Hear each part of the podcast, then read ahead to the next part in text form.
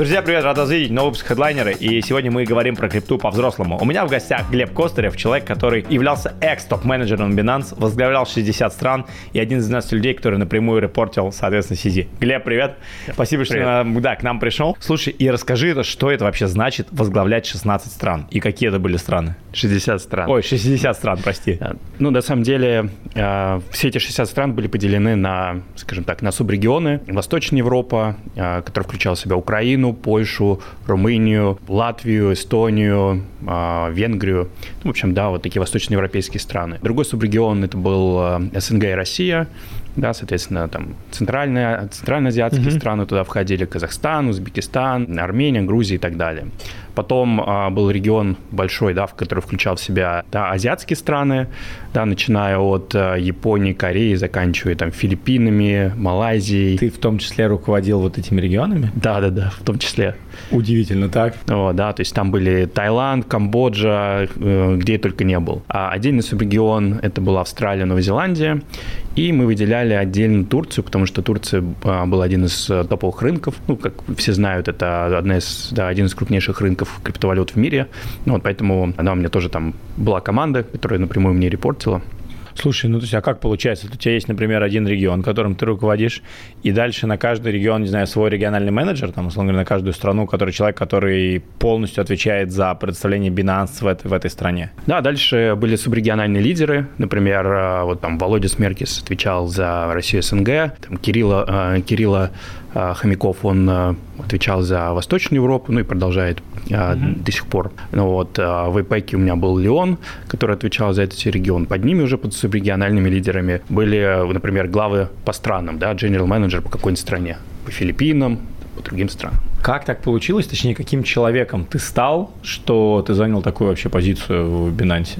На самом деле я пришел еще пять лет назад, когда в Binance вообще всего было там 100 человек, и так. я был на тот момент вообще первым, э, первым русским, но ты, скорее всего, там один из первых европейцев. Тогда еще э, офис Binance был э, в Японии, поэтому я как только присоединился, это был сентябрь, август или сентябрь 2018 года, но, собственно, я прилетел в Японию, пробыл там пару недель, собственно, с коллегами познакомился с Изи, вот это в первый раз увидел, ну, вот, и там, соответственно, с другими коллегами, ну, как бы, и, и начал и работать. И началось, понятно. Да, то есть я изначально отвечал за пиар, вот, в России, потом очень быстро это перешло на давай ты будешь весь всем маркетингом рулить в России, потом в России СНГ, а что только СНГ, возьми еще Восточную Европу, а давай ты не только маркетингом будешь, а будешь заниматься всем, то есть будет генерал менеджером, ну, в целом отвечать за все развитие бизнеса и там за привлечение всех юзеров. Ну, и вот два года назад Сизи мне сказал, что, слушай,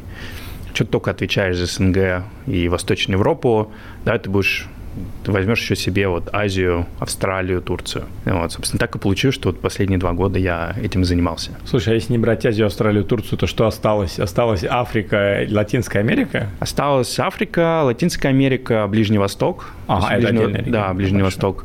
А, он, в, он не входил в мои регионы. Да, и в отдельный регион выведен, да? А, Китай был тоже в ИПЭКе. Я вот. понял. Слушай, а вот если брать вот эти 100 человек, с которыми вы, условно говоря, там начинали, когда ты да, присоединился да, да. в Binance, вы как бы вот многие выросли как бы в рамках компании, то есть поднимались по зонам ответственности и так далее. Или в какой-то момент Binance начал хантить людей со стороны, типа, условно говоря, ставить топов, топов, топов. Как команда формировалась? Смотри, изначально первые 2-3 года, да, то есть Binance на тот момент все равно был еще небольшим стартапом, поэтому не так много было, скажем так, желающих э, прийти. Это вот только во время ну, вот предыдущей бычки а, начали хантить а, активно людей, знаешь, из крупных корпораций.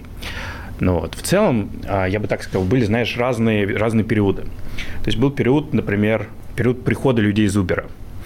Потому что одним из, а, вот до того, как я репортил CZ, одним из моих начальников был э, Мэтт. Это американец из Сан-Франциско. Он работал в Uber, ну, вот, и, собственно, он пришел отвечать за глобальные рынки и стал еще приводить очень много людей из Uber.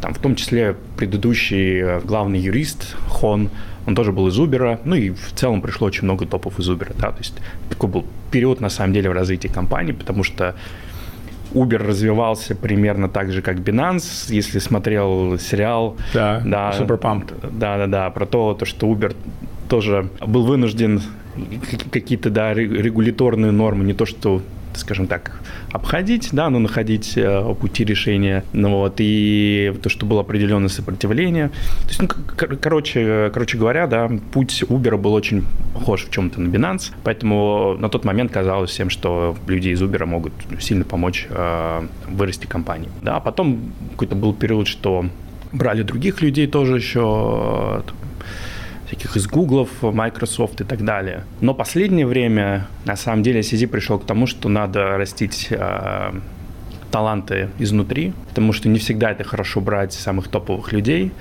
потому что во многом они приходят в компанию, говорят, что так, слушайте, мне надо нанять 10 помощников, там 100 подчиненных и так далее. То есть не все хотят работать, э, скажем так, руками. Слушай, а сколько в пике было людей вообще в Binance? Мне кажется, 7500. Ну, то есть около от 7 до 8 тысяч человек. То есть и фактически вот в этой всей иерархии ты там стоял плюс-минус там на, на верхней линии. Да, да, да. Слушай, а вот если сейчас взять самое главное, понимаешь, что то не бывает такого самого главного, что то, почему Binance получилось, это набор там тысяч факторов, которые да. были. Но вот все-таки что, на твой взгляд, позволило Binance стать ну, номер один на определенный период времени? И сейчас, я так понимаю, тоже крупнейшая биржа все-таки. Условно говоря, если мы возьмем 17-18 год, когда там 100 человек стартап нет ничего, и, условно говоря, там 21 год, рассвет, наверное, да? Рассвет 2021 год максимальный? Ну да, я бы сказал, что даже вот 22 до того, как ну, да, крохнулся так, да, FTX. FTX да. да. Ну, то есть вот что, на твой взгляд, вот как? Это команда, люди, это просто повезло, это факторы. Я, честно, просто никогда не изучал, знаешь, как типа кейс э, успеха развития компании, это вот супер, супер интересно. Вот на твой взгляд, что это? Ну, Или это влияние Китая, условно говоря, вообще китайцы а... дали и пушем, и все залили деньгами? Ну, как ты правильно сказал, это комбинация факторов. Да. Начнем с того, что Binance, да, это не была первая криптобиржа, Конечно. да, уже было там всякие Bittrex, Polonix и Bitfinex прочее. тогда, да. Да, но CZ правильно нашел время для запуска биржи. То есть это был вот там 17-й год, когда, значит, был бум ICO-шек, и на тот момент биржи не умели быстро листить, ну, не могли технически быстро листить коины. Да, спрос на это был, на эти все шитки, и поэтому, как бы, да, CZ быстро запустил биржу, и инфраструктура биржи позволяла очень быстро листить коины. Ну вот, на тот момент даже была история с тем, что когда какой-то коин выходил э, на Binance, он потом падал в цене.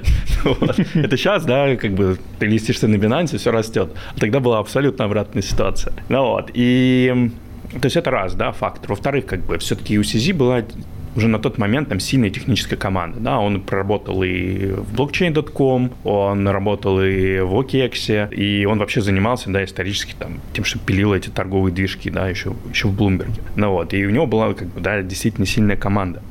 А потом в отличие, например, от других китайских бирж, Binance всегда умел совмещать такой азиатский подход и западный подход, да, поскольку CZ все-таки он вырос в Канаде. Ну, американизирован. Да, то есть поэтому он э, всегда, значит, совмещал, да, то есть. А можно вот уточнение, что такое азиатский подход, а что такое американский подход? Но в, скажем так, в азиатских компаниях обычно у тебя очень жесткая строгая иерархия, да, западные компании обычно стараются... Более горизонтально. Да, более, более, горизонтально, да, то есть ты, ты всегда там можешь прийти, что-то там спросить, например, у кого-то из топ-менеджеров, даже если ты вот присоединился на какой-то джуниор роли. В китайских компаниях все строже, и обычно все там, топовые посты занимают только китайцы. Ну, понятно, и в какой-то степени это, наверное, ограничивает компанию от экспансии на мировой рынок. Да, да, да. То есть, э, например, мои друзья, там, тоже китайцы, говорили, что чтобы там поставили в традиционной китайской компании, чтобы поставили, например, русского топ-менеджера,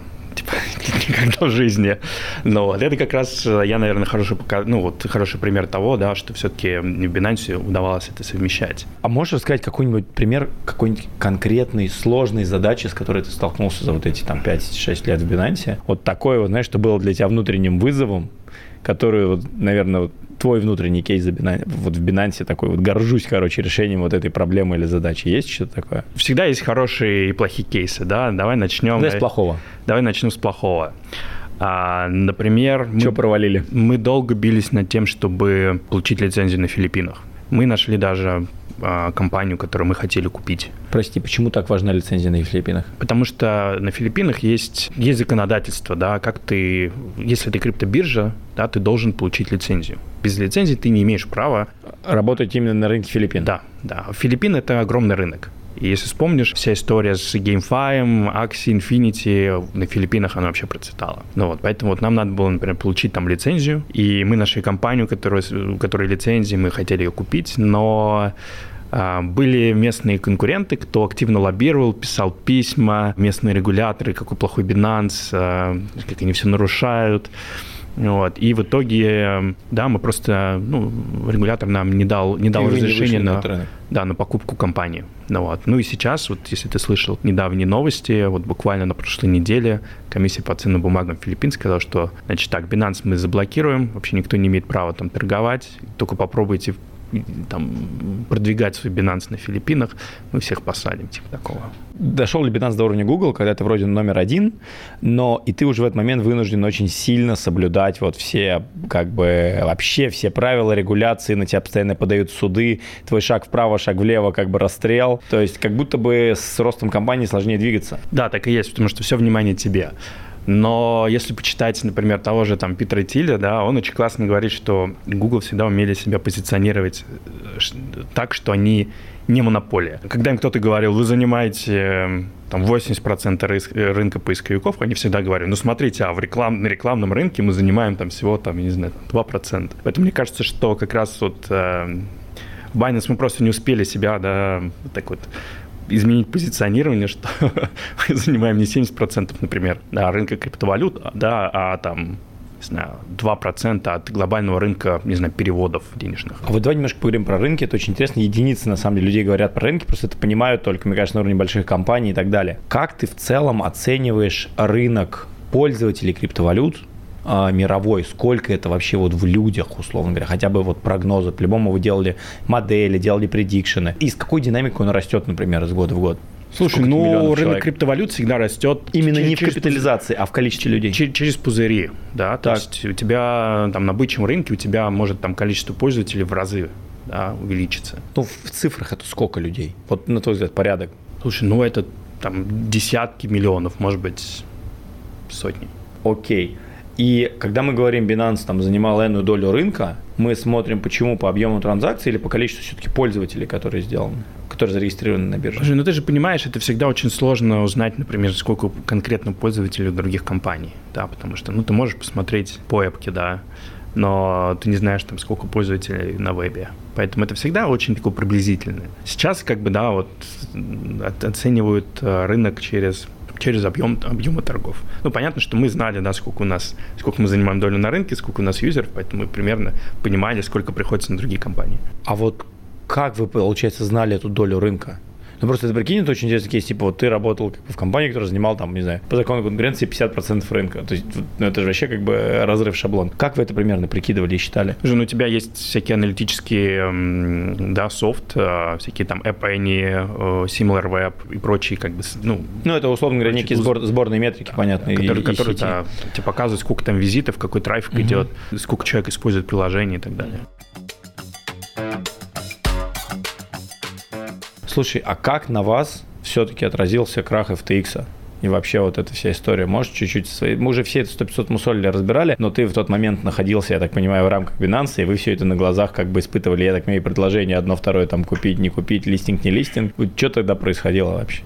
Сейчас, если смотря назад. Я бы сказал, что надо понимать немного предысторию да, всего этого. Вообще, как к этому все пришло. Если совсем кратко, да, то Binance был инвестором в FTX. А FTX этому был совсем не рад. Потом, да, FTX, собственно, выкупил... Ну, и, и, и, и были кейсы, в рамках которых, да, CZSM, там, скажем так, не находили взаимопонимания, да. Там, например, а, мало кто помнит, что был кейс с а, так называемыми leverage токенами. Что это такое, я даже не знаю. Ну, когда в токен уже автоматически вшито плечо. И Binance тогда за... эти токены тогда придумал, ну, то есть, как придумал, первый запустил Сэм, а Binance залистил, э, собственно, токены Сэма к себе, Потом FTX не обеспечил должную ликвидность. Короче, в какой-то пролив рынка все посыпалось. Людей ликвидировал почти там на 100%. Но вот с этими токенами, естественно, Binance вынужден был э, возмещать эти деньги. И Binance сказал, так, все, короче, мы делистим эти токены, а и через три месяца залистил свои такие же leverage токены. ну, вот. ну и в целом, да, то есть, э, да, это все, мне кажется, копилось. Потом, естественно, Binance, э, когда FTX выкупил э, Binance, ну, долю Binance, а, то после этого FTX стал активно хантить людей из Binance. Некоторые там мои товарищи из, не, из нескольких стран, они перешли в FTX. Меня тоже FTX хантил. Слушай, прости, а FTX, я просто, честно говоря, не был пользователем FTX, у них был фокус на американском рынке? У них был фокус на американском рынке, но они, конечно, пытались и развиваться глобально. Okay. Ну, вот поэтому FTX мне тоже, меня тоже хантил. Uh-huh. Ну, вот, и один момент я был близок к тому, чтобы туда уйти. Слава богу, не ушел. И, конечно, это тоже ну, вызывало раздражение в Binance, что, значит, часть людей начала переходить в FTX, потому что FTX просто там, предлагал людям там 3 x, 3 x да, там ЗП, и, естественно, народ там переходил. Ну вот, и, ну, а потом пошли все эти публикации, которые были во многом спонсированы, мы на тот момент считали, считаем, э, с и FTX, и когда, да, там выходят... Публикации в атаку Binance? Ну да, ты же видел все эти статьи в Reuters, других СМИ, особенно угу. когда они начали касаться там личных тем, да, там, а там кто, кто у Сизи жена, там и прочее, да, то есть, ну, учитывая весь этот бэкграунд, было понятно, что шансы, вот я сейчас понимаю, что шансы на то, что там сделка какая-то осуществится, да, они, ну, были минимальные. Прости меня, сделка какая именно? Ну, когда Сизи когда речь шла о том, что Binance может э, выкупить э, FTX, да. Угу. Ну вот, и, собственно, да, шансов было мало, а, ну и произошло то, что произошло. Ну и, собственно, мы, да, мы как Binance посмотрели на активы FTX, да, стало понятно, что там дыра в капитале еще больше, ну вот, и как бы смысла, смысла выкупать не имеет никакого. Произошло то, что произошло, но как мы видим, что это тоже повлияло на то, что происходит с Binance сейчас. Вот. Я не думаю, что на тот момент кто-то думал, что это может оказаться бумерангом. Вот это, кстати, интересный вопрос. А давай перед тем, как перейдем вот к этой истории, мне интересно понять, а что сейчас происходит с Binance US? Потому что как бы Binance, я так понимаю, есть отдельное подразделение на Штаты, которое вроде как работало и сейчас даже работает так же успешно. Это что, это как бы дочка в рамках большой компании? Как это все организовано? Если ну да, это как отдельная платформа, которой владеет Binance, у которой есть там разрешение, всякие лицензии в США. А почему все реально в США выносят все? Всегда США выносят типа за рамки всех платформ? Потому ну, что это вообще отдельный, отдельный рынок со своими регуляциями? Потому что ты без лицензий, да, без разрешений не можешь предоставлять э, услуги американцам и не можешь им давать определенные продукты.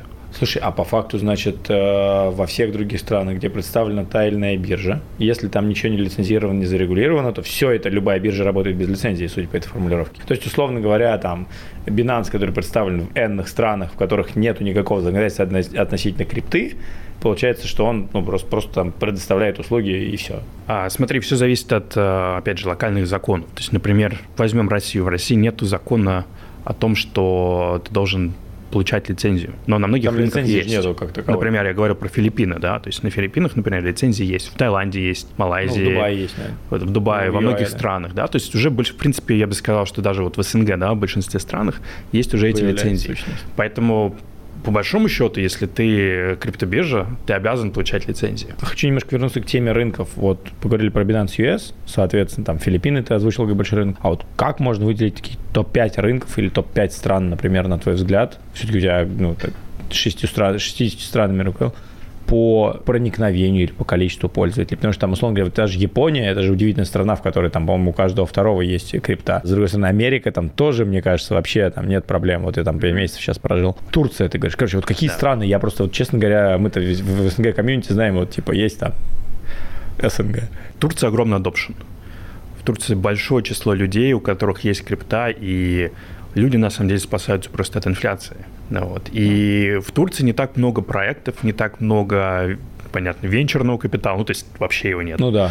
А, но зато там огромная ритейл-база, да, то есть там все знают про крипту все, все и а пользуются. Вот ты задумывался, как так получается, что в каком-то регионе говорят, это скам, мы это не будем трогать, крипта это типа скам, а в каком-то регионе все знают про крипту и условно уровень таксистов пользуются этим. Вот ты как человек, который был в маркетинге, в пиаре, вот как это происходит, почему одна страна идет так, другая так? Смотри, если ты живешь в какой-нибудь условной в Норвегии... Тебе тебя... нафиг это не надо. Да, ты там у тебя отличная зарплата или отличная пенсия, ты, положился, ты вложился в какие-нибудь акции, получаешь там, я не знаю, 2-3% годовых, у тебя все отлично. Да, если ты, грубо говоря, живешь в Пакистане или в Бангладеше, да, ты зарабатываешь 50 баксов, да, для тебя, например, заработать тысячу долларов в месяц, на крипте, да, на каком-нибудь шитке. Это может быть геймчейнджером, да, это может полностью изменить твою жизнь. Поэтому люди больше склонны к риску. Как раз в развивающихся странах, где еще да, экон, там, экономика, скажем так, ну, опять же, только развивается, да, и mm-hmm. где там не очень высокие зарплаты, где не очень стабильная финансовая система, где большая инфляция, люди пытаются сохранить свои деньги, еще и желательно приумножить их. А что тогда в этой всей концепции делают Штаты? Потому что Штаты не подходят, они как бы где-то зависли между развивающимися странами и Норвегией, условным примером, что ли? Я бы сказал, что в Штатах большой институционный капитал, да. То есть все-таки все венчурные фонды, да, в Америке, очень много проектов из Америки. В Штатах, ну, в целом, это один из драйверов инноваций в мире. Да, поэтому там, как бы, соответственно, adoption достаточно большой. Ну, если взять такой, знаешь, кликбейтный вопрос, вот топ-5 стран вот крипты, вот, может быть, самых быстрорастущих стран по, по, по проникновению крипты. Слушай, ну я бы сказал, что самые крупные рынки в мире это те, это вот рынки развивающихся стран с большим населением, да, то есть это Турция, это Россия, это Бразилия, это Индия, это Вьетнам. А, Корея и Япония, мне вот еще интересно, как два таких как бы отдельных вообще рынка стоящих. Смотри, Корея и Япония, это, они достаточно большие рынки, особенно, особенно Корея, потому что в Корее жуткое количество лудоманов.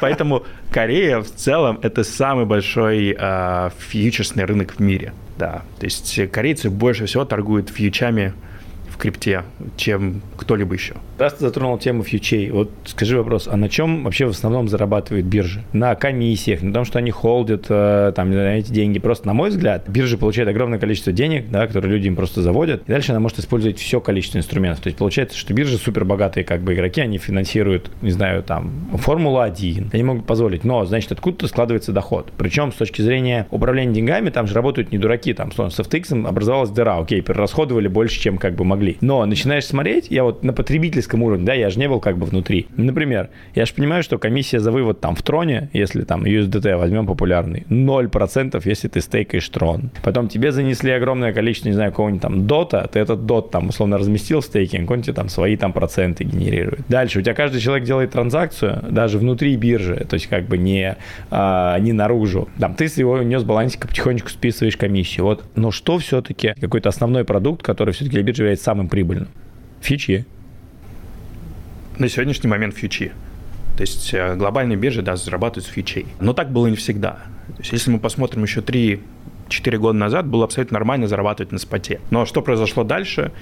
На споте все стали депинговать по комиссиям, да, стали, стали ставить ноль, и поэтому, да, основной заработок на фьючах. А, вот оно как. То есть поэтому конверт сейчас чаще всего на споте ноль, это перестало быть основным продуктом, и теперь фьючи. Да, и при этом, как бы, когда ты ставишь, э, например, на споте 0, по большому счету ты просто вымываешь все спотовые биржи с рынка, потому что ну, они не могут с тобой конкурировать. Поэтому конкуренция, да, то есть заработок перешел на фьючи, ну вот. А все спотовые биржи, в принципе, умирают. Слушай, хорошо, но на фьючах, а вот кто против кого торгует-то на фьючах фактически? Эта тема супер актуальна для трейдеров. Я тебе говорю, есть вот мой аккаунт на бирже, условно говоря, есть твой аккаунт на бирже. Вот у нас там, я, я биткоин покупаю ну, там, с плечом, ты биткоин продаешь с плечом. Кто-то нам еще эти деньги там фондирует, я так понимаю. Конечно, против кого мы играем? Против друг друга или против биржи? Слушай, ну все-таки крипта это тебе э, как бы не Форекс, да, где там тебе рисуют какие-то. Но по большому счету у тебя есть маркетмейкер. Другой вопрос, чьи это маркетмейкеры? Потому что я знаю биржи, которые, например, на фьючах, а, у них только собственный маркетмейкер торгует, да, и других маркетмейкеров они просто не пускают. А что значит других? Это, условно говоря, если кто-то листит монету на бирже, он хочет перетащить своего маркетмейкера, его туда не пускают, говорят, мы будем работать со своим? Ну, просто, да, ну, не дают возможность другим маркетмейкерам подключаться, да, на, там, на определенную пару, потому что там, например, стоит свой собственный маркетмейкер, да, который а все, все неэффективности э, кушает. Так, я не, не говорю конкретно вот Binance, мне интересно, вот на чем в да, целом зарабатывает тебе, биржа на да, фьючах? Я говорю. Как она зарабатывает вот на фьючах? Она просто, неужели просто на комиссии с каждой сделки? Я знаю, что у некоторых бирж, например, стоит там, собственно, маркетмейкер. А что значит стоит, собственно, маркетмейкер? То есть просто вот как бы, ну, стоит он, стоит, и что? Ну, и, собственно, ни, ни о чем просто не говорит.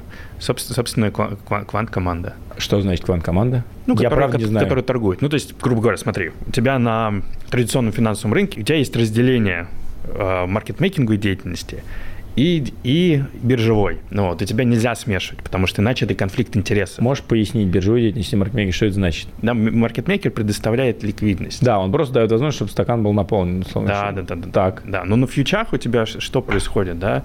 У тебя люди стоят с плечом, да. у тебя кто-то да, кто-то продает, кто-то покупает. Так. Ну, и вопрос, да, об кого закрывают, например, если ты сотым плечом поставил, и у тебя пошло в другую сторону, да, об кого это закрывается?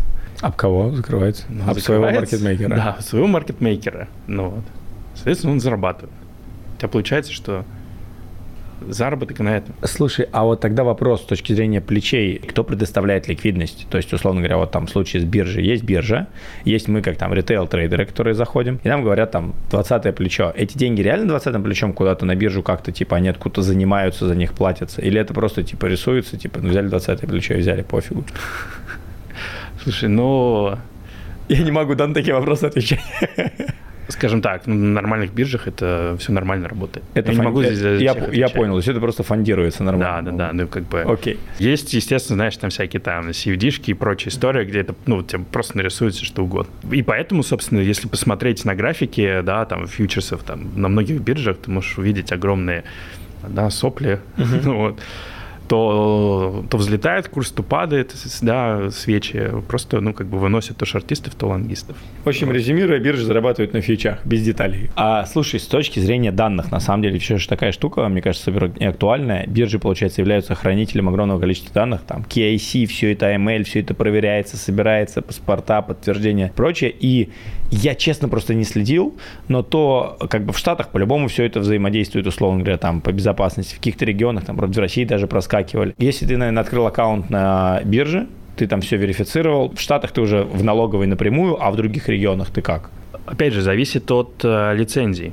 Ну, то есть, если ты пришел на какой-то рынок, получил лицензию, то по большому счету регулятор может запрашивать большое любые, количество любые информации, данные. да. Ну вот, да, если ты нелицензированный игрок, то обычно все сводится к тому, что правоохранительные органы по какому-то конкретному делу могут отправлять запрос и получить данные, ну, то есть по конкретному юзеру. И для этого должны быть основания. Нельзя просто uh-huh. написать, пришлите мне данные Пети Иванова. Uh-huh. Там, надо обосновать официальный ордер со всеми там печатями, подписями и так далее.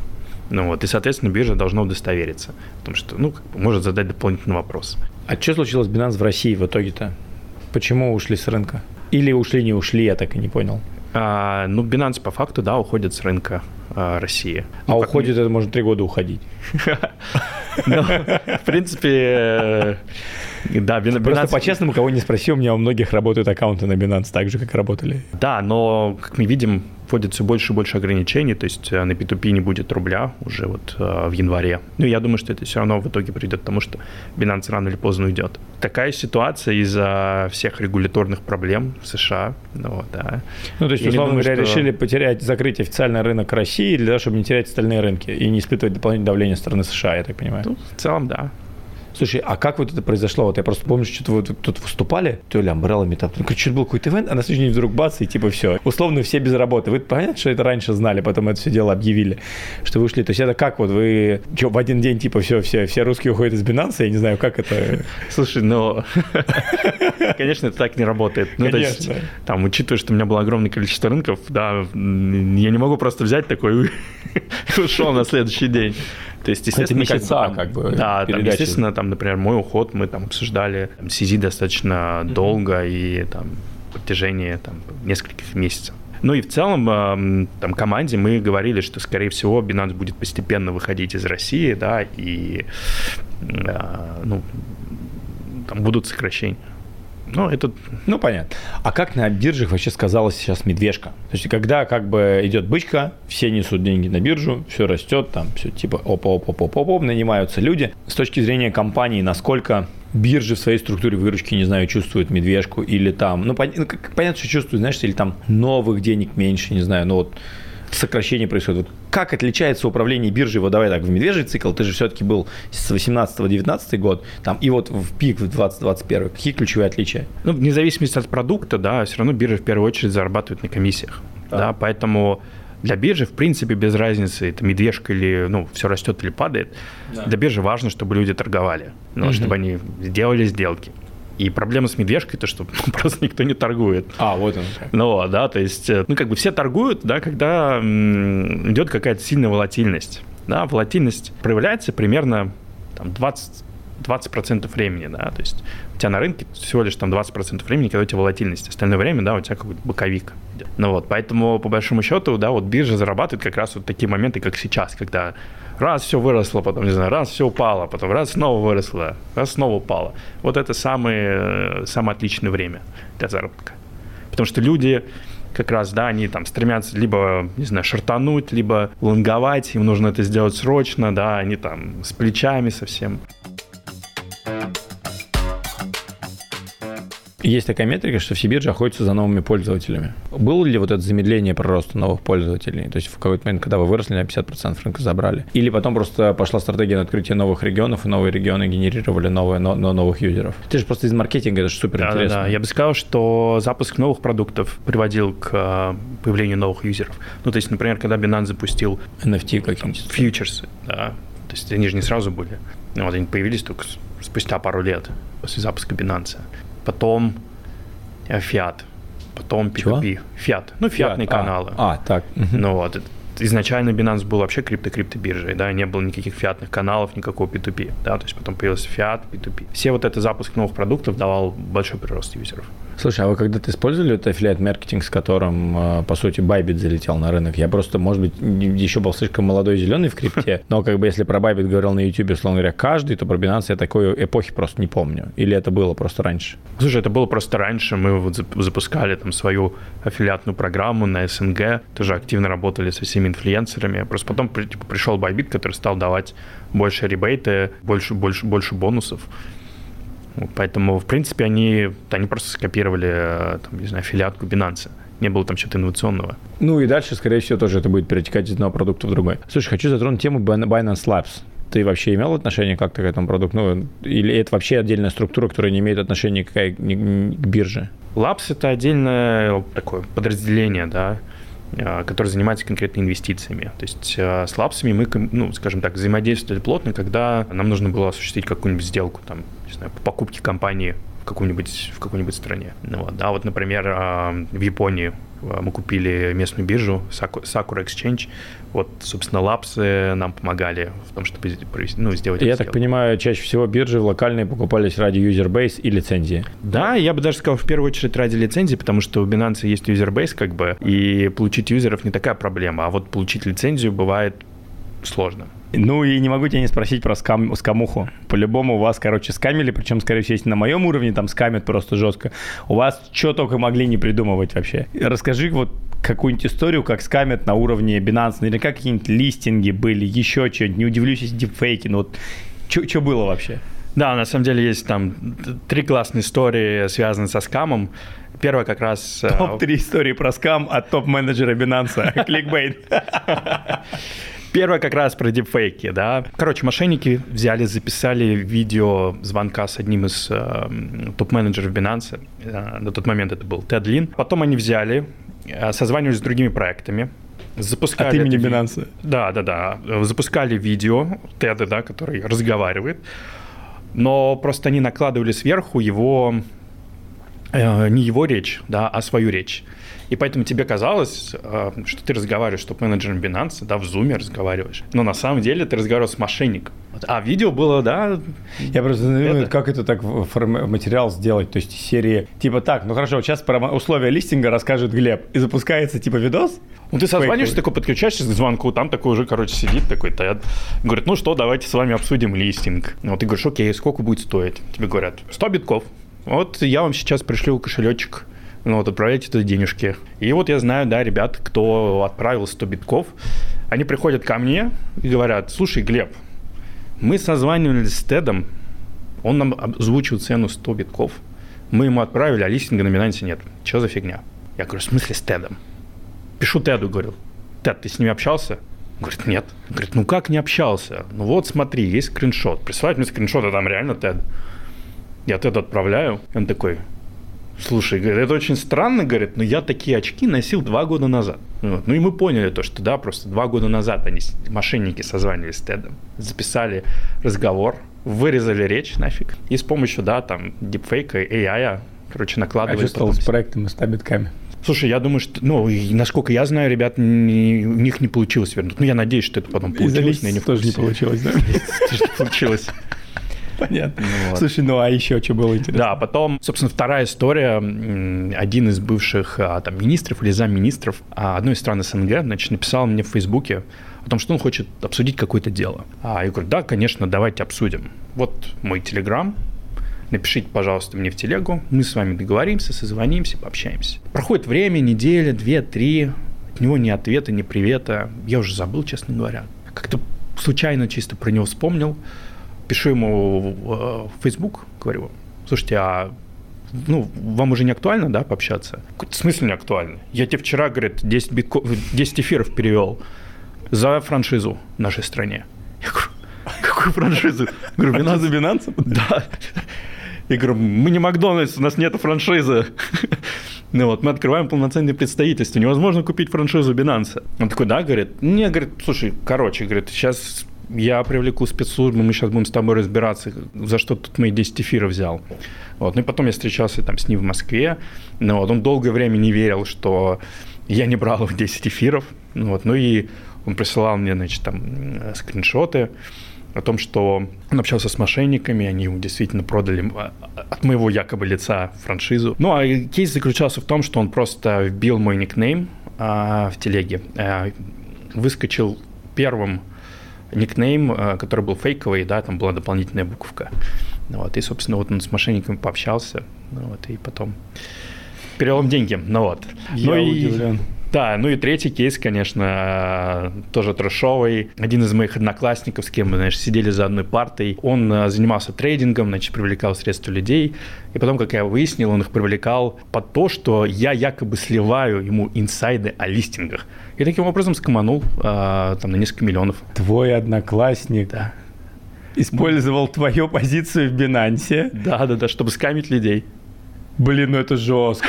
Это жестко. Так что присмотрись к своим одноклассникам. Этот одноклассник был, прости меня, двоечник или, или отличник? Мне кажется, он хорошо учился. Но, кажется, не на то выучился. Жестко, да. Личный вопрос. Сам ты вообще что делаешь в крипте? Холдишь, покупаешь, э, трейдишь на фьючах. Ну, знаешь, есть такое-то... Э, я придерживаюсь базового правила, да, я никогда не торгую на заемные средства. Я, конечно, иногда его нарушаю. Ну вот, но с высоким плечом я никогда не торгую. Но в целом надо понимать, что во время работы в Binance было запрещено торговать. Ты не имеешь права торговать. Даже на Binance или на любой бирже? На любой бирже. И если узнают, моментально увольняют. Я знаю Это, много людей, типа, кого уволили. 7 тысяч человек, все вот условно. Да, никто 7, не имеет 7, 7, 7 тысяч человек, 7 тысяч. Да. Вообще. Да. ты, ты, смотри, ты можешь купить, например, биткоин. И держать. Можешь, и держать, да. Но ты не можешь его продать там в течение там, трех месяцев. То есть ты не можешь заниматься трейдингом. Ну, как на, бы Сизи всегда на, говорит... На дексах шалили? Кто-то, наверное, да, я нет. Так. Потому что, знаешь, типа риск-реворд. Так. То есть Сизи э, прям всем говорил, что, ребят, если типа вы хотите трейдить, да, это замечательно. Мы будем рады вас приветствовать в виде трейдеров на Binance. Но, пожалуйста, да, тогда не надо работать в компании. Да, то есть вы выбираете, вы либо ну, посвящаете да, свое время я а, понимаю, о чем на работе, либо вы идете трейдить. Знаешь, как это, как э, кто не Аль Капоне, а кто же говорил? Короче, кокаиновый барон в этом, в Латинской Америке, я забыл. Короче, главное в нашем деле не подсаживаться на свой продукт. Вот он говорил про кокаин. Да-да-да. Ну вот, а, торговля с плечом вообще была запрещена. Вот, и э, был, короче, лютый вообще кейс, когда парень по-моему, ну, из одного из департаментов, по майнингового, а, значит, отправлял запрос на, чтобы, на то, чтобы ему возместили, возместили расходы. Да, эти расходы были фейковые. Он, значит, эти деньги брал, и сливал. сотым плечом сливал на хобби. Когда все узнали, узнали об этом, все, конечно, офигели. Вот. Слушай, ты сказал майнинговое направление. Binance имеет отношение к майнингу в том числе? Да, у Binance есть э, там Binance Pool. То есть э, ты можешь подсоединиться к Binance Pool и получать свои наманенные битки э, к себе на аккаунт на Binance. Это прям продукт на платформе Binance? Да, да, да.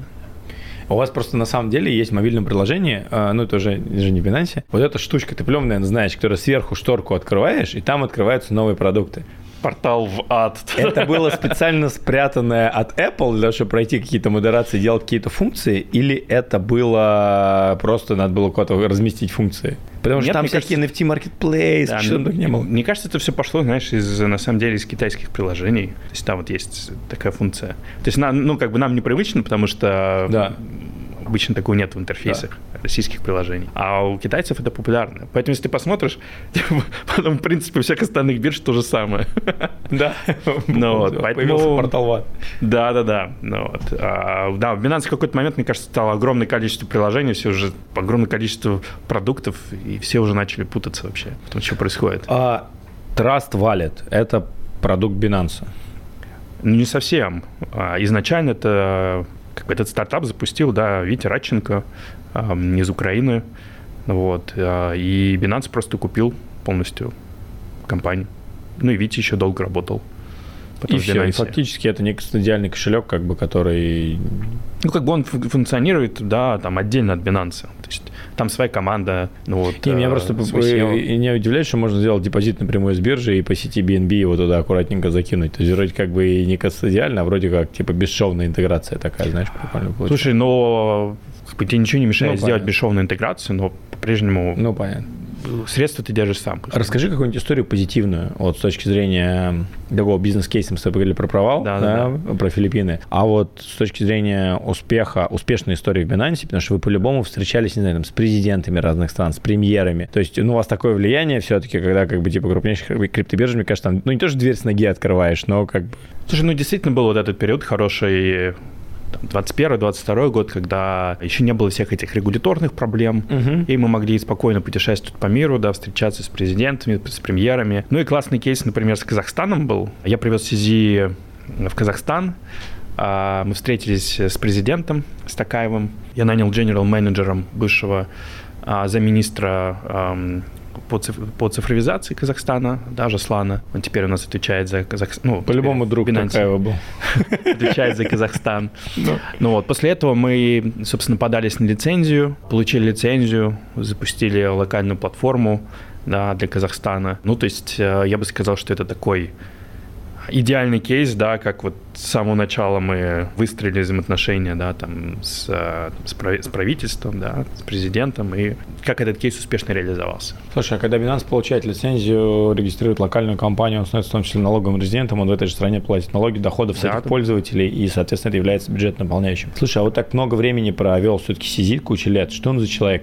Мне больше всего нравилось в Сизи, что он абсолютно невысокомерный я достаточно часто видел, например, как в России, да, там, олигархи, люди с большими деньгами, да, там, обращаются со своими там сотрудниками, да, персоналом. Вот когда я здесь бог и король, а там, вы непонятно что.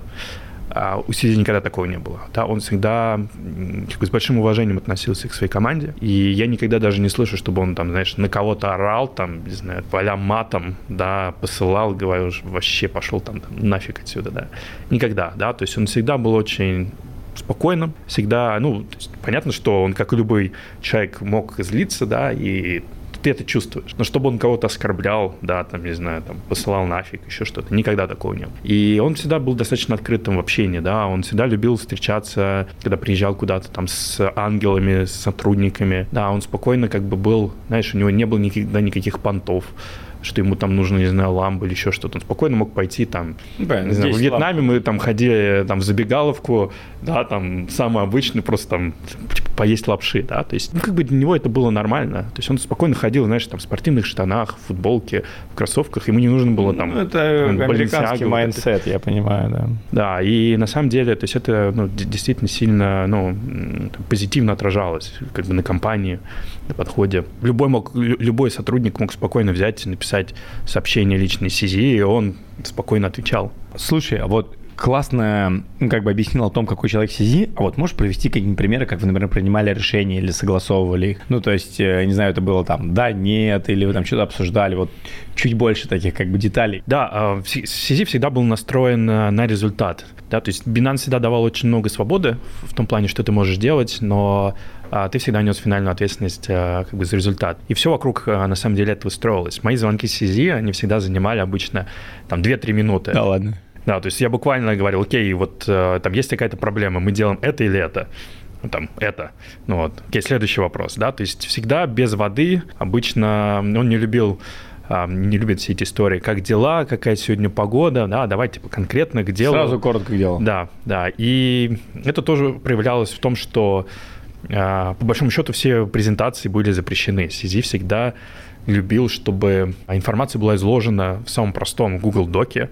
По сути. Да, по сути, с буллет-поинтами, вот, и чтобы, да, не тратить лишнее время. Слушай, а с точки зрения обратной связи, например, то есть, ну, вот, ну, знаешь, или как Илона Маску или как Джобсу, соответственно, репортить в мире крипты все-таки, наверное, CZ это такая какая-то фигура. Как вообще принимались, вот, как, как обратная связь поступала на те или иные вопросы или задачи? CZ сам это часто признавал, да, что он не, не любит э, там перехваливать людей, да, поэтому он он обычно, я бы, я бы сказал, ну не то что скупо, но достаточно кратко давал фидбэк.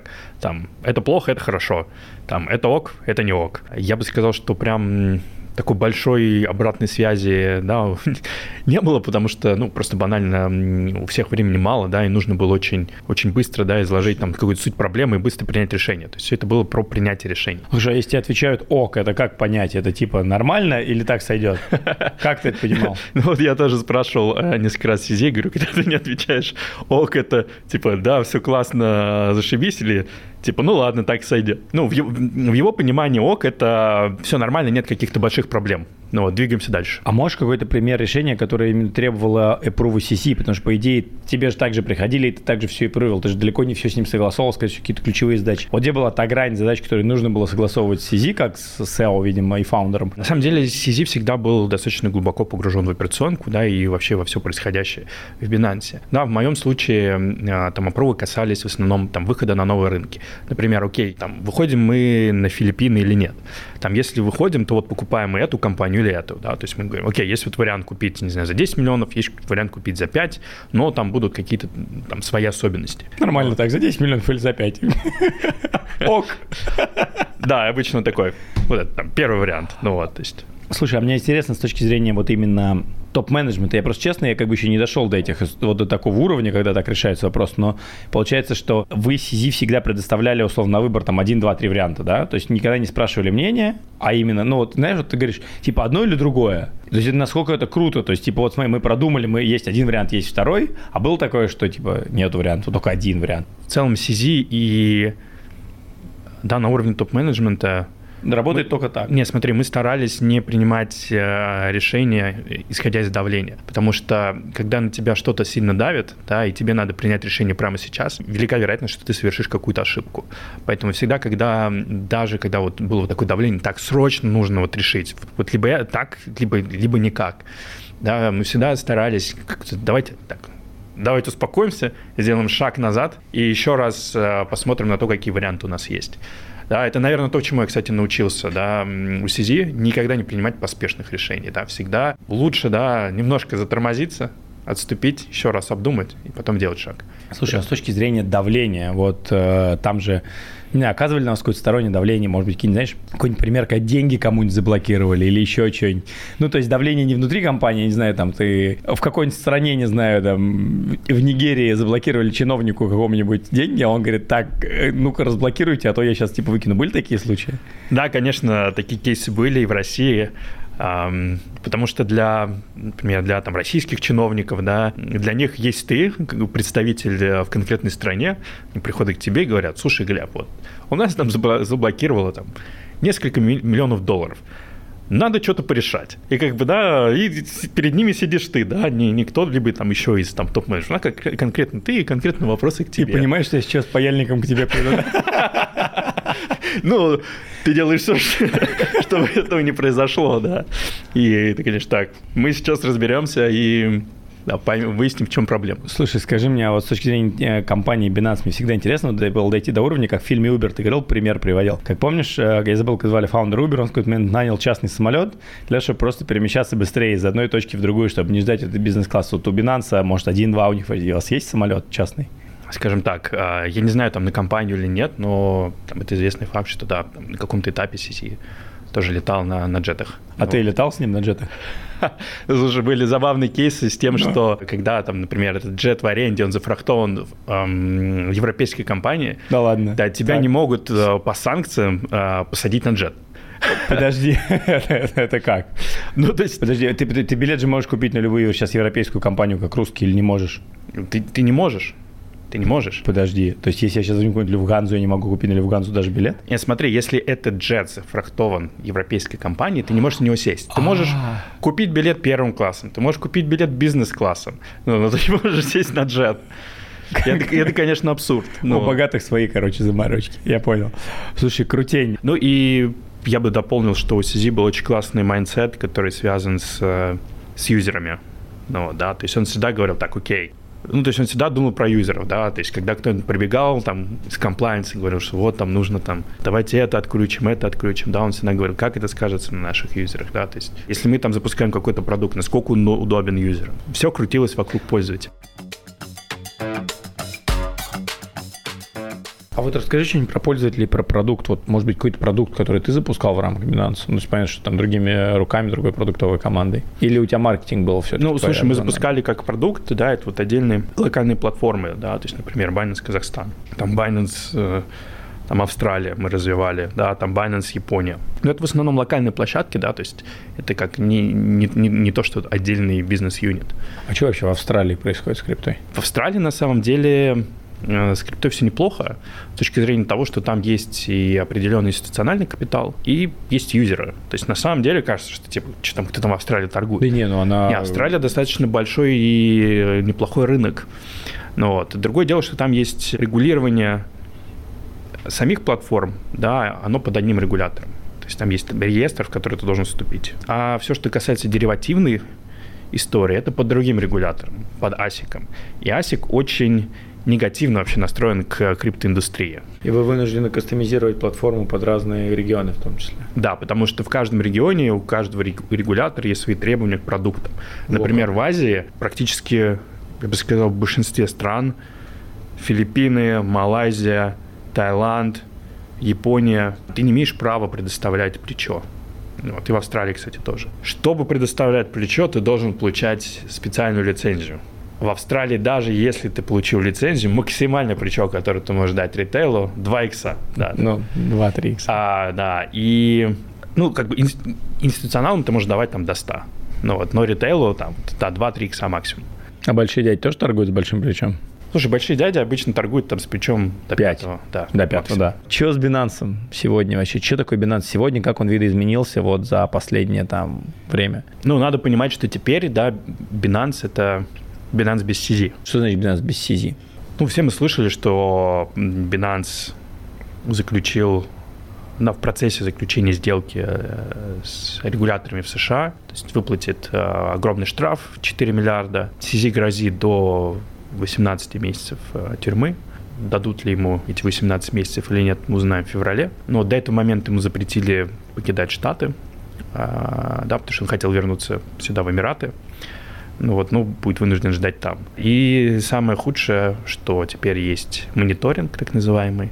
Что такое мониторинг? Мониторинг это означает, что Binance за свой счет должен будет нанять консультантов, которые будут проверять все комплайнс-политики и так далее, и отчитываться американскому правительству. Ну, понятно. Как. Да, по большому счету теперь как бы у американцев есть доступ к историческим, нынешним и будущим данным. Что, конечно, наверное, ну, кого-то напугает. Кто такой Ричард? А Ричард, собственно, новый SEO Binance. В свое время он э, руководил, ну, здесь он вообще отвечал изначально, изначально за Сингапур, потому что там хотели отдельную площадку сделать. Потом он стал главой Мена, Вот я как раз руководил вот Восточной Европой, СНГ и Азией. А он Мена, а, а Да, Ричард Менный. Но потом его продвинули на главу по всем рынкам, и потом поставили в итоге SEO. Он понятное лицо для регуляторов. Он работал в сингапурском регуляторе там долгие годы, он работал здесь в регуляторе Абу-Даби долгие годы, да, ему 53 года, ну вот поэтому он знает всех там регуляторов, он ну, говорит с ними на одном языке. Финансы, понятно. То есть он, я бы сказал, такой традиционный чиновник. Ну, вот, поэтому для того, чтобы общаться с регулятором, он отличное лицо. Ну, наверное, вопрос в том, насколько Binance под его руководством э, сможет драйвить инновации, новые продукты. С другой стороны, наверное, Binance сейчас немного не до инноваций, а надо решить свои регуляторные проблемы. А насколько он CZ... отличный кандидат для А насколько CZ драйвил инновации и новые продукты? Или это все-таки занимался Binance Labs и какая-то выделенная команда? Смотри, вот CZ как раз, я говорю, что вот он всегда думал про юзеров, про продукты, да, то есть он все-таки всегда был в большей степени, да, предпринимателем. Он не, ну, он не очень любил вот эти все Э, Бюрократические. Там бюрократию, да, и вот все с этим связанное. Вот, и поэтому как бы фокус всегда Binance был да, на новые продукты, на то, что новые рынки, что мы делаем еще, как мы растим. Как у Ричарда немного другой mindset. Слушай, ну мы с тобой понимаем, что если произошла публичная порка Binance, объективно, как бы, причем с заменой руководства и со всей этой историей, то это как бы сигнал получается, всем остальным. И я так понимаю, что это нас ждет при определенном дорастании до определенного уровня биржи, это как бы ждет, ждет любого игрока на рынке. Да, по большому счету Штаты зачищают э, весь рынок под свои компании, вот, э, ну и еще и под свои банки. Уже есть новости о том, что Bybit в отношении Bybit ведут расследование. Ну вот поэтому я думаю, что это тоже вопрос времени. Э, все биржи, которые, ну, скажем, все крупные биржи, которые обслуживают россиян, я думаю, всем прилетит. Именно Ты по... думаешь, это связано с россиянами? Мне кажется, очень не связано. Нет, смотри, есть, есть несколько, да, там, частей этого, да, есть а, Россия тоже это важная... Стратегический, стратегический игрок на мировой арене, так это же геополитика. Я бы сказал, что ну, это важная часть, поскольку Штаты прекрасно знают, что россияне, обход... ну, как бы, россияне, обходят да, обходят там, не могу сказать, что они прям обходят, да, там, санкции, ну, просто используют крипту там в своих расчетах и так далее, да, то есть и Россия там занимает порядка там 20% от глобального рынка криптовалют. Прости меня, Турция сколько? Слушай, ну, опять же, Турция тоже большая. Ну, вот, и Турция, на самом деле, я бы сказал, что она, мне кажется, сравнима с Россией. Подожди, 20, 20, и что еще тогда 60% кому остается? Еще 20 штаты? Ну, давай так, я, я бы, наверное, сказал, что 20, хотя есть такие оценки, что до 20% на Россию приходится. Но в целом, я бы там, знаешь, поделил бы, мне кажется, ну, очень, да, примерно. И опять же, это не основываясь ни на Binance, да, ни на каких данных Binance. То есть мне кажется, что это примерно а там Россия 10, Турция 10, э, там Штаты 10, там Индия там тоже типа там, не знаю, процентов 8-10, а Китай процентов 10-15. Вот у тебя в принципе, уже половина. Больше половины. Понятно.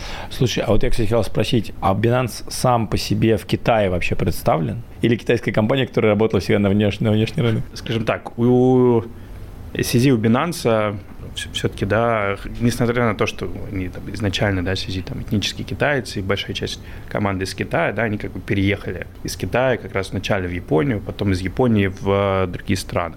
Ну, да, то есть э, многие компании, да, там типа а там, ну, другие биржи, да, не будем называть имена, э, там, продолжают в основном сидеть и продолжали всегда сидеть в Китае, да, но Binance как раз этим и выделялся, то, что делал большую ставку на другие регионы, вот, не, ну, как бы не делал ставку на китайский рынок. Хотя, конечно, огромное количество сотрудников было, а, да и я думаю, остается из Китая. Слушай, ты видишь рынок целиком, и если общаешься, ну, там, с людьми, кто не видит рынок, все говорят там про дексы, что дексы типа новый, там, не знаю, это новая, не то, что новая фича, это вот, типа следующий тренд, все mm-hmm. будут менять на дексах, большие игроки меняют на дексах. Вот вы когда-то вообще в Binance испытывали хоть какое-то давление или конкуренцию со стороны дексов? Или, или типа это вот такая там шелупень 10% рынка? CZ никогда не воспринимал это как конкурента. То есть у него всегда был подход, так, окей, что сейчас работает? Работает DEX, давайте запилим DEX да, работает еще что-то, давайте это У Binance есть свой DEX? У Binance был свой DEX, но он просто был, ну, это был ордербу, ордербучный DEX, да. Он просто не пользовался популярностью, поэтому я даже не знаю, до сих пор он доступен или нет, но просто его никто не использует. Да, есть там на BNB чейне Pancake, да, Pancake — это достаточно успешная история. Ну вот, поэтому мы с тоже обсуждали, не думает ли он, что там дексы смогут быть больше цексов. Он считает то, что в перспективе, да, там, лет конечно, дексы будут расти. И он считает, что там время дексов придет не вот в нынешний булран, да, но, скорее всего, в следующий. Он верит в перспективу DeFi, в перспективу DEX. Вот. А, просто понимаешь, проблема, я бы даже сказал, не в самой индустрии, не в том, что мало дексов, да, мало команд, кто это В юзер-интерфейсе. Да, юзеры к сожалению, они говорят одно, а делают другое. То есть все говорят о том, что нам нужна децентрализация, мы задолбались. А по факту торговать по смс. А по факту всем нужно два клика, да, там логин, пароль. И на самом деле в этом была изначальная идея CZ, да, в том, что любой человек мог трейдить а в два клика, да, там, зарегистрироваться на бирже и начать тут же торговать. То есть вот, вот то, что нужно пользователю. На самом деле, как бы многим это кажется странным, но люди забывают пароли, да, люди да, пишут в поддержку, они говорят, мы забыли пароль, там, мы не можем там что-то там вспомнить его. То есть э, люди уже на этом шаге, да, им как бы, ну не то, что они отваливаются, они, да, все-таки там проходят регистрацию, но имеется в виду, что любое усложнение процесса регистрации, оно колоссально влияет на конверсию. Я, кстати, с точки зрения бизнеса, Binance сделал гениальную вещь, которую потом до сих пор еще почти никто не скопировал. Когда был Bullrun 21-22 год, я активно пользовался, и у вас все верификация выводов с биржи, и там каких транзакций была по смс и по e-mail. И я представляю, какое количество денег Binance тратил на смс -ки. Да, да, да, да, да. А потом это заменили на паски, и самое главное, эти смс часто не ходили, особенно разные номера, они там или тебе пройдет звонок, этот звонок нужно тебе там на английском, русском говорят. Заменили это на паски, и типа все начало работать очень быстро, то есть у меня вообще нет никаких проблем типа с выводом, это вот одна офигенная функция. Да, на самом деле огромные деньги тратились на все Конечно, эти смс а, в том числе думали, как бы, например, да, там сократить расходы на это все дело. Ну, вот. То есть это действительно большой, большой, большой объем. Да, да, действительно большой объем. Да, поэтому для юзеров в целом им нужно, чтобы все было очень просто, очень удобно. И когда ты им говоришь, что, что ребята, идите, он там приватник где-нибудь храните, запомните эти слова, что? Хоть кто-нибудь помнит. Типа, да, завести там этот кошелек, MetaMask, там потом его куда-то там законнектить. Ну, то есть это все сложно. Плюс там есть другие проблемы с дексами, да, которые связаны с тем, что сложно построить нормальную, хорошую там рефералку ну, да, потому что тебя начинает эту рефералку абьюзить. Ну, как бы и там другие моменты, эти все равно как фиатные каналы там надо добавлять. Ну, как бы AMM, он не приспособлен под нормальный трейдинг. AMM это что?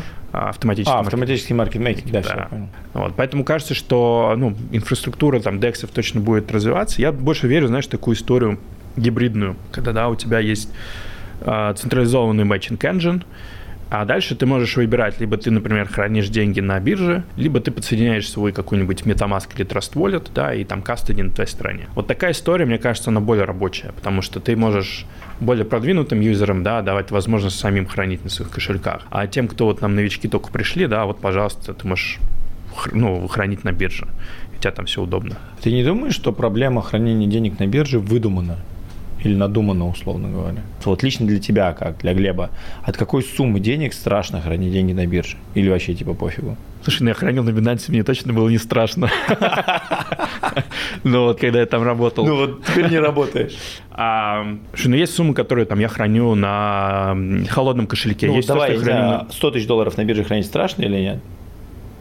Нет. Миллион? Миллион? Ну, типа, уже такой вопрос. Да, да, да. А, а почему?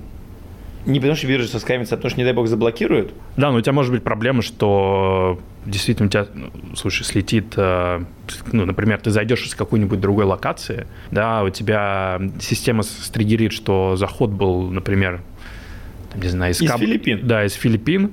Ну вот, и просто заблокируют тебе вывод. Я, кстати, знаешь, чем столкнулся на Binance? У меня не блокировали вывод. Я реально был на Кабу Верде, и мне отключили тогда торговлю с плечом, то, что ты говорил. Я не мог реально открывать что-то сделки. Я подключал VPN, и у меня что-то один VPN давал мне пятое плечо, другой десятое. Я тогда, короче, в Европе попал в какую-то, видимо, регуляторику. Да, вот. да, да. И я, короче, мне пришлось подбирать правильный VPN. Ну, турецкий вроде работает всегда.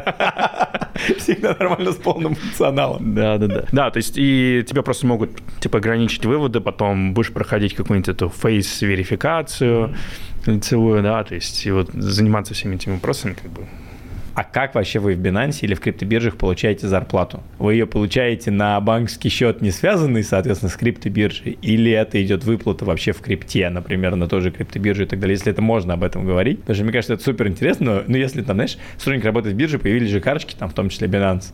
И если сотрудники Binance, вот вы там с CZ пришли, не знаю, в, во вьетнамскую столовую, знаешь, или там забегаловку, и одно дело вы расплатились картой Binance, а другое дело вы взяли карту HSBC и как бы посчитались обычным пластиком. Как это на самом деле происходит? Ну, не буду сейчас говорить конкретно про Binance, скажу в целом про там, глобальные биржи. У всех есть э, зарплаты, которые привязаны к доллару обычно. Она просто может выплачиваться да, у кого-то там в стейблкоинах, у кого-то, я не знаю, в биржевом токене или там, не знаю, в битке или в чем угодно. И есть еще такой момент, что зависит, лицензирована эта биржа или нет. То есть, грубо говоря, если у тебя есть, например, лицензия где-нибудь в Европе или еще где-то, то местный став должен э, работать в этой компании местной и, соответственно, получать зарплату э, в местной валюте. Другое дело, что, например, э, в этом случае да, биржа может какие-то бонусы выдавать в крипте. Поэтому все очень много зависит от регулирования.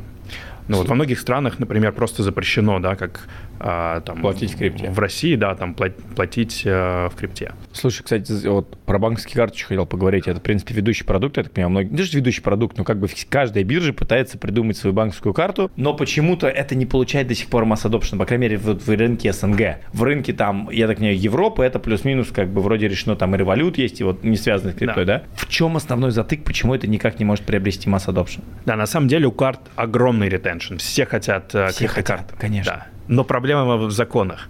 В Европе почему легко? Там есть огромное количество платежек, к которым ты можешь прийти и сказать, я хочу выпустить вместе с вами карту. И скажут, да, без проблем. Там есть удаленная идентификация. То есть тебе не нужно приходить физически, топать ножками в отделение банка или в отделение платежки, да, чтобы они тебе верифицировали, выдали карту. Это раз. Да, поэтому все бегут в Европу, выпускают там карты. Во-вторых, а, в каждой стране, где ты хочешь выпустить карту, по большому счету ты должен взять за ручку визу или мастер и с ними вместе идти в а, Центробанк. А Центробанк даст тебе возможность выпуск, выпускать карту или нет, в зависимости от законов. Например, мы очень долго бились и хотели выпустить карту в, в Турции. В Турции пока еще нету законов но есть постановление ЦБ, в котором они говорят, что запрещено фасилитировать оплату товаров и услуг в крипте а, прямо или косвенно. И вот, это, и вот эти два слова «или косвенно» не дают возможности, например, запустить там криптокарту. Поэтому в Турции криптокарт нет как таковых. И вот с этим ты сталкиваешься в, практически в каждой стране. Но, например, в Латинской Америке было да, проще. То есть Binance э, запартнерился там с MasterCard, выпустил, по-моему, Бразилия, Аргентина, Чили, Колумбия. Ну вот, то есть в каких-то странах проще, в СНГ в России нету законов по крипте пока, да. И поэтому и есть базовые как бы правила там. Да, поэтому ты не можешь такой прийти в Сбер и сказать, так, что, давайте выпустим с вами криптокарту. То, что тебе тут же позвонит Набиулин и скажет, так, кто эти ребята, ну-ка, ну-ка нафиг. То есть поэтому э, а, все опирается в законы. Слушай, а что вообще с криптой в Латинской Америке? Латинская Америка это классный рынок, особенно, особенно рынок Бразилии. Но у тебя проблема в том, что в Латинской Америке, и это тоже проблема Африки, у людей достаточно мало денег. С точки зрения э, любой криптобиржи, то есть ты можешь влить большие бюджеты в маркетинг, но они у тебя просто не отобьются. Но у тебя огромное количество потенциальных юзеров, ну и в целом юзеров. Например, в Африке Нигерия, а там может огромное количество людей торг... ну, торговать. Средний депозит 5 долларов будет. Ну, у тебя, да, типа депозит 5 баксов, и там объемы будут низкие. В этом, в этом плане, поэтому там Россия, Турция, Индия, Филиппины, Вьетнам, ну, Бразилия, вот они хорошие рынки, потому что у людей есть э, деньги, и они готовы к риску. Слушай, а что ты э, знаешь про рынок Индонезии? Потому что Индонезия как будто бы стоит какой-то такой удивительный хаб, который есть вот штаты, в которых все легализовано, есть там Дубай, в которых вроде все запрещено, но что-то в чем все здесь тусуют, условно говоря. Есть Россия, в которой ничего нету, а есть Индонезия, в которой я слышал, что чуть ли не криптокошельки можно компании привязать. Индия, Индонезия, они просто новаторы. Они придумали такую замечательную вещь, как налог на транзакции. Подожди, то есть любая транзакция в крипте налог? Да. То есть представляешь, ты пользователь в Индии или в Индонезии, ты совершаешь транзакцию, Ну, ты, например, покупаешь что-то на бирже, ты должен с этого э, заплатить налог. То есть, даже, условно, ты деньги завел, заплати, купил биткоин, заплати, продал биткоин, заплати. Да, да. Поэтому, когда в Индии, в Индонезии этот налог на транзакции вели, ну вот в Индонезии он хотя бы поменьше, чем в Индии, там более-менее еще как-то можно, по-моему, 0,01%. Вот, а в Индии а там 0,1. И, естественно, когда в Индии, например, все ввели, все просто сразу побежали на офшорные биржи, потому что ну нафиг платить это все. Платить-то юзеру, а юзеры не хотят платить. Да, поэтому, а проблема, проблема с этим налогом на транзакции, то, что ввести налог ты, ты можешь, а вот теперь попробуй проведи через э, парламенты стран, э, что теперь налог надо отменить. Это очень сложно Нереально. сделать. Да, ты можешь его сократить, уменьшить, но отменить это очень сложно. Слушай, знаешь, еще что хотел спросить? У меня был недавно запрос от там хорошего, там, условно, там, друга семьи, назовем это так. Есть, условно, там, пару миллионов долларов белых денег, полностью белоснежных. Это деньги, с которых заплачены, получены от бизнеса, с которых заплачены налоги. Вот они, условно говоря, лежат на Сбербанке. Я правильно понимаю? Или я, может, что-то не понимаю, что если у тебя в России есть, не знаю, 100 миллионов или 200 миллионов рублей, и ты хочешь купить криптовалюту официально, это сделать не можешь. Нет, не можешь. Ты можешь вывести эти деньги. В кэш и отнести их в сумки, да. Ну, слушай, есть еще сейчас варианты, я знаю, что в Киргизию можно там через брокерские счета. Ну, это понятно. Да, там уже, отправлять это, это уже... вот э, без налога. Но твой белый рубль становится серой криптой. Смысла в этом никакого нет. Понятно. Да. В этом, в этом, в этом и проблема. В том, что, понимаешь, ритейл в России, он, он пойдет как через бы и хотел бы. Не, ритейл в России пойдет через P2P, тебе купит. А вот, например, если у тебя деньги большие где-то лежат в банке, да, ты да. какая-нибудь компания, ты хочешь да. купить крипту, да, никак. без вариантов. Какие ты видишь еще тренды сейчас в индустрии, что происходит? Вот тут сейчас типа кто-то орет булран, кто-то говорит фейк булран. Что вообще сейчас? Вот, да не, ну определенно точно рынок э, ожил. И, ну, насколько будет этим долгим булран, сложно сказать, но точно Сейчас зайдем, да, как... посмотрим, может, уже биткоин 39 кончился бы да? Да нет, нет, нет.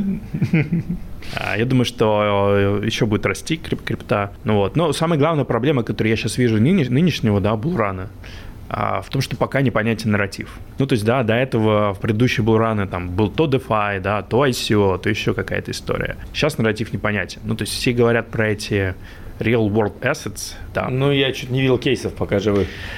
Я, я в это не очень верю, потому что эти те же securities, про которые уже пять лет все, все говорят на каждом углу в индустрии, да, и никто эти эм, STO, да, Securities Token Offering так до сих пор не делает нормально. Но кажется, что следующим нарративом может быть GameFi. Вот действительно много идет капитала в игры, много сейчас инди-студий, да и не только инди-студий, да, Ubisoft те же э, делают веб-3 игры. Но здесь проблема в том, что должна появиться какая-то реально классная игра, да, в которой будут все играть. А игровой же рынок, он примерно как рынок стартапов. Есть у тебя там 1% топовых игр, в которые, да, все рубятся, и 99% э, там, шлака. И вот кто будет, какая игра, да, станет той, в которую все будут играть, а тебе же надо не только сделать классный а, геймплей, тебя еще должна быть классная экономика. Это вдвойне сложно. Но мне кажется, что, что рано или поздно все равно кто-то добежит до этого. Это, это будет большим сектором, я думаю. Не могу не спросить про комикс. Что это такое, что за продукт новый появился на рынке и какое отношение к нему имеет Binance, вот на твой взгляд? Ну, Binance заявил, что продал свой Прости, бизнес. правильно, Binance или Binance? Binance. Binance. Правильно, Binance. Я теперь буду как это, как англичане. Binance. Из двух слов состоит. Binary Finance. Binance. А, binary, типа, понятно, как это. Бинарные. Очень, простые, очень простые финансы. Прикольно, кстати, ни разу не знал историю названия компании. Да, ну вот, а, собственно, про комикс. То есть, а, а комикс как расшифровывается? Community Exchange. А, прикольно, Community Exchange, так. Да, то есть Binance продала свой бизнес в России эм, комиксу. Ну, вот, собственно, в комиксе много выходцев э, из Binance, да, то есть сейчас за Россию СНГ отвечает э, Антон Торопцев. Я в свое время его нанимал, собственно, в Binance. Он э, отвечал за operations в СНГ, да, ну и сейчас вот он перешел работать в CommEX и, собственно, там Э, все это дело развивает. Многие, многие спр- спрашивают, э, сливает ли там CommEX какие-то данные. Конечно, сливает. Что а, обсуждать? Да. ФСБ, конечно, сливает. Come on. Ну, на, на, насколько, насколько я знаю, да. Телеграм сливает, что вы как а, Ничего они там не сливают. А, поэтому, ну, как бы вот теперь это, ну, но новая платформа, которая Слушай, я, знаешь, называется на территории СНГ. Объясню, что сливают. У меня когда был дейтинг на 1-2 миллиона пользователей, даже к нам приходили за данными. Поэтому я не поверю, что... Э, то есть любая переписка телега, любая финансовая... Дейтинг. Если к дейтингу приходят, понимаешь, за то, кто с кем встречается, то и к, к финансовым инструментам тоже. Ну ладно, это мое мнение, это не, не комментируем. А что значит Binance продал бизнес комиксу? То есть, типа, теперь будет, условно говоря, прилка комикс, или уже есть прилка комикс, я, правда, сейчас не смотрел. Ну, есть, да, отдельная биржа э, комикс. Просто white label а-ля Binance, ну, как бы, типа...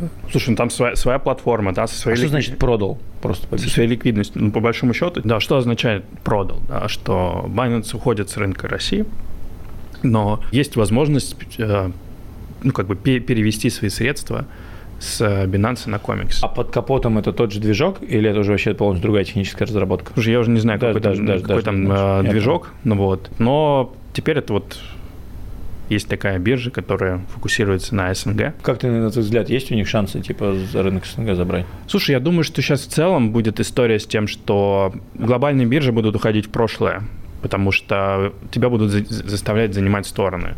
То есть, если ты, грубо говоря, работаешь в Штатах, да, не лезь в Россию. Если ты работаешь тоже там в Европе, там, не знаю, не лезь в Китай. Ну и все в таком духе. То есть мы приходим к рынку локальных, как были как локальные банки, условно говоря, сейчас есть в каждой стране, и некие там банки-корреспонденты американские, которые обрабатывают все свифты. И мы приходим к тому, что будут локальные биржи и протоколы. Да, реги- я бы даже сказал, ну не совсем. Региональные. Да, региональные. То есть, например, грубо говоря, там, в, в Мена будет, например, М2 если есть такая региональная биржа, которая огромное финансирование, я думаю, что они здесь будут лидером.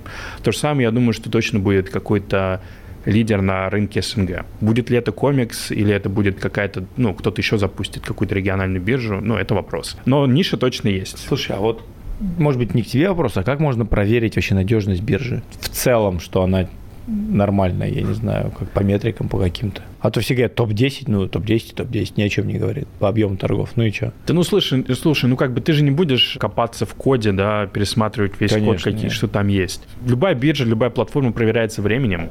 Понятно. Вот, да, Хороший ответ. Траст создается со временем, ну вот, то есть мне кажется, что надо смотреть на те, да, кто управляет этой биржей, да, кто эти люди, какие шаги вообще делает биржа, как быстро они растут, как быстро там развиваются, да. А что за люди работают вот в биржах? Ну, то есть мы сейчас с тобой говорим, как обычные люди, окей, а вот ты нанимал большое количество, сколько ты человек нанял в Binance? Ну, понятно, что у тебя топ-менеджмент в основном ты нанимал, не рядовых. Слушай, ну я, когда, например, да, отвечал за Россию СНГ, я нанимал рядовых сотрудников. И... 100 человек нанял? Я думаю, больше. Ну, в общем, прособеседовал, мне кажется, я несколько сотен. А есть какой-то, вот, знаешь, не набор навыков или профиль человека, человек, который хочет работать в бирже, например, или которого там, вот вы там вы брали, и ты бы сейчас нанимал, если делал какой-то продукт. Вот что это за люди, короче, которые работают в биржах? Просто у меня что-то вот там не так много, у меня есть два знакомых, кто работал в бирже. Слушай, ну, во-первых, все зависит от э, специализации, да, то есть есть маркетологи, есть там специалисты по развитию бизнеса, да, там есть комьюнити-менеджеры. Но в основном мы искали людей, которые каким-либо образом там, соприкасались да, с финансами, либо там с финтехом, то есть где-то там на стыке работали. Да, например, если бы я нанимал кого-то из России, то я бы там, например, стал смотреть людей, кто работал в Яндексе, да, или там в Тинькове, например. То есть образно на стыке айтишки и финансов. Да, да, да, да, да. Кто-то там в брокерах каких-то работал, то есть да, на стыке. Слушай, а что вот дальше после вот у тебя, после Binance? Вот ты возглавлял ну, возглавлял 60 mm-hmm. регионов в Binance. У тебя там, не знаю, сколько человек в прямом подчинении, сколько там во всей ветке. Какой дальше путь? Дальше я думаю про то, чтобы возможно, запустить что-то свое. Свой продукт. Да, потому что, понятное дело, что я сейчас немного отдохну. Наверное, возьму там, пару проектов, кого я буду там, суппортить с точки зрения там, адвайзинга, да, подскажу им, в каком направлении развиваться, что надо правильно делать на рынке крипты. Ну вот, а дальше, наверное, да, приду к тому, что запущу какой-то свой продукт. Не знаю, будет ли это биржа, будет ли это централизованная или децентрализованная биржа, посмотрим. Но кажется, что это будет таким правильным шагом. Но да, я в принципе, знаешь, сказал бы так. Финансы стабилен, да, не, я не хочу торопиться, да, и мне интересно сейчас больше предпринимательства. О, как интересно. А у тебя где-то был какой-то предпринимательский опыт именно самостоятельно? Или у тебя исторически ты шел по карьерной лестнице именно вот менеджмента? Слушай, до Binance, на самом деле, у меня было пиар-агентство свое. А, ну, вот, ну вообще а, идеально. Как раз тогда был бум ICO, я ушел из Waves, мы создали пиар-агентство, которое вполне хорошо себе развивалось. Ну, тогда вот, на я ICO, да. Тогда, на самом деле, еще думал, блин, идти в найм в Binance или нет. Ну, вот мне друзья говорили, да чего ты пойдешь в этот Binance, он занимается агентством. Думаю. Ты вовремя впрыгнул. Да. По да, ICO да, кончились, а Binance начал расти. Еще у меня был а, матрасный бизнес. Сразу после, да, универа. Конечно же, он не выстрелил, все, все прогорело.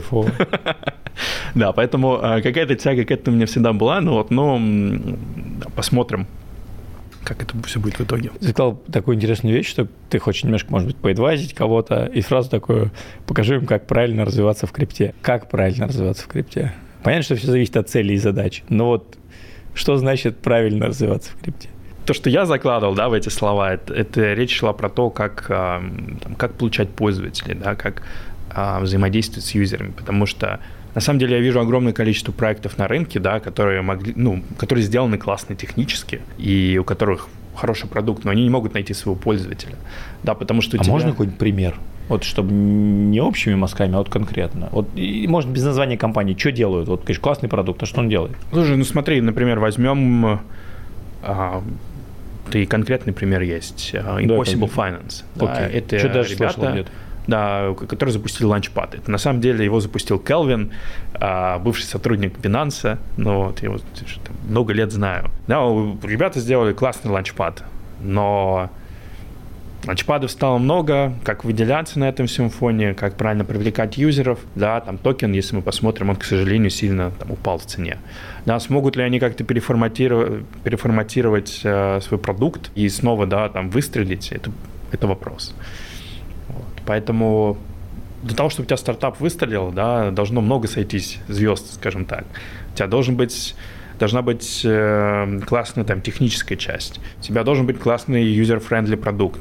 А, ты должен очень классно уметь а, развивать маркетинг, пиар, взаимодействовать с юзерами, привлекать юзеров. Да? У тебя там должен быть там харизматичный, я не знаю, SEO, который умеет общаться да, там, на разных языках. То есть, ну, как бы, по большому счету, у тебя много составляющих. Что первично, продукт или маркетинг? Продукт. Но без хорошего маркетинга ты не выстрелишь. Ну, то есть это они взаимосвязаны. То есть, как бы, если у тебя хреновый продукт, но классный маркетинг – все равно рано или поздно, да, у тебя юзер скажет, ну и что, что за фигня у тебя тут? Буду пользоваться другим продуктом. Но, но в то же время, если у тебя классный продукт и хреновый маркетинг, да, то просто никто не узнает о том, что у тебя такой классный продукт, да, никто не будет его использовать, поэтому у тебя должно быть и то, и другое. Слушай, а вот все-таки Binance сделал огромное количество сделок за, я так понимаю, вы покупали биржи, там, я не знаю, в Японии, в Филиппинах, что-то получалось, что-то нет. Ну, мне вообще, типа, это интересно, ты сидишь такой, у тебя сделка, наверное, на 100 миллионов, как вот принять решение. Да, на самом деле, эм, Сизи всегда говорил, что нет смысла, да, там, гоняться, например, за какими-то там, если ты хочешь партнерство, да, заключить, не, не купить именно, партнерство, да, за какими-то большими брендами, да, всегда э, тут надо идти по пути скорее меньшего сопротивления, да, если там Google, Apple не хотят с тобой работать, найди тех, кто хочет с тобой работать, а такие точно тоже найдутся. И даже со сделками он не любил, да, какие-то очень сложные сделки с огромным количеством там эм, условий. Он всегда считал, что да, сделка должна быть простая, да, там, покупаем, продаем, там такая цена, там, и там какие-то базовые условия, да, потому что он считал, что там чем сложнее сделка, да, тем больше потом будет э, как бы, нюансов. Поэтому он старался все сделки ну, совершать максимально, ну, делать максимально простыми. Слушай, ты упомянул Apple и Google. Насколько вообще Binance бодается? Он по-любому вынужден как бы соблюдать правила игры Apple и Google, но как будто бы ваши переменные успехи, в том числе есть еще вот паблишер, как бы, который как-то ограничивает. Не знаю, это, может быть, этого дела не касался, но насколько сложно возможно, вести с ними переговоры. Это просто по моей теме, по моей теме мобильных приложений на, не знаю, на предмет там, одной или другой фичи или доступности в каком-то регионе, например. На самом деле, на определенном этапе были сложности с тем, что Apple а, не хотели опруить а, новые Update. билды Binance. Ну, вот, и я помню, что в какой-то момент нам приходилось там буквально ждать, там, не знаю, недели, две, три, пока, пока нам дадут возможность опубликовать новую версию. Потому что ну, как бы там были моменты с NFT, и там с другими продуктами. Вот, поэтому это всегда надо учитывать, да, если вы разрабатываете приложение в плане крипты. И я так понимаю, что вы там очень жестко зарегулированы по лицензиям, и там, скорее всего, чуть ли не в Apple предоставляли, наверное, все лицензии для того, чтобы работало. Да, насколько вот я сейчас знаю от многих ребят, запускает тоже биржи и криптопродукты, Apple может, может тебя запрашивать legal opinion и просить предоставить лицензии, чтобы залистить тебя в App Store. Слушай, скорее всего, ты ответишь, что на общих условиях, но все-таки такой большой проект, как Binance, да, такой мобильный приложение с такой мобильной базой, с такой сложностью, ну, может быть, вообще не в своем responsibility. У вас были какие-то все-таки прямые каналы коммуникации хотя бы с Apple, или вы общались на общих условиях? Не в курсе? Слушай, я не в курсе, здесь я не смогу как Просто очень-очень интересно, как такие большие продукты работают, типа вот Uber, Apple. Вспоминаем сериал, опять же, Super Pumped, когда пришел на порку к Тиму Кук. Это, на самом деле, говоря про, про сериалы, мы тоже часто смеялись внутри, и спрашивал CZ, ты уже знаешь, кто будет тебя играть в новом сериале про Netflix? А что думаешь, снимут? А, я думаю, что точно снимут. Ну, CZ всегда отвечал, что к сожалению, сериалы да, про фаундеров по стартапу обычно снимают да, с, таким, с претензией на какую-то сенсацию, показывают фаундеров, возьми там социальную сеть, да, показывают в таком негативном виде, как они, значит, там пытались что-то там обойти, обхитрить, ну вот, поэтому, скажем так, мы не были очень воодушевлены этим. А мы как будто бы не пытались. Слушай, и, наверное, у меня, знаешь, какой еще вопрос тебе был? Все-таки Binance это про cash flow бизнес? То есть это операционный большой прибыльный бизнес или это все-таки про капитализацию? Или это и то, и то? Вот именно для фаундера, для как бы...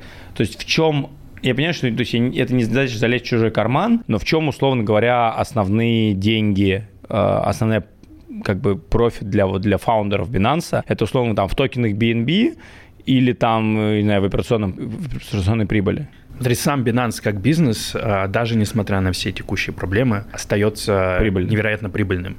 Ну, вот, он, как модель, сама биржевая модель, да, она проверена временем. Понятно, с чего ты зарабатываешь, да, это комиссия. Понятно, что комиссия генерирует, генерирует количество пользователей. Да, и Binance по-прежнему имеет огромное количество пользователей, которые генерят огромное количество комиссий Binance. Я думаю, что это еще будет очень долго. Поэтому это невероятно устойчивый бизнес. А, Binance нет а, долгового обременения. Вот поэтому действительно Слушай, а бизнес. у Binance есть инвесторы вот каких-то ранних стадий или не было? Это же как если это начиналось как стартап? Или типа все уже давно выкуплены и так далее? Слушай, я не знаю там детали бэкграунда, но вот а, главная история, что CZ провел ICO, и после ICO уже деньги, конечно, никогда не привлекались, потому что ICO позволило Binance ну, стартануть. стартануть. Да, были ли там ну, понятно. А, раньше до ICO ну, ранние инвесторы, понятно. да, это, думаю, лучше спросить Сизи. Друзья, мы закончили. Занимайтесь тем, что вы любите, потому что то, что можете сделать вы, не сделает никто.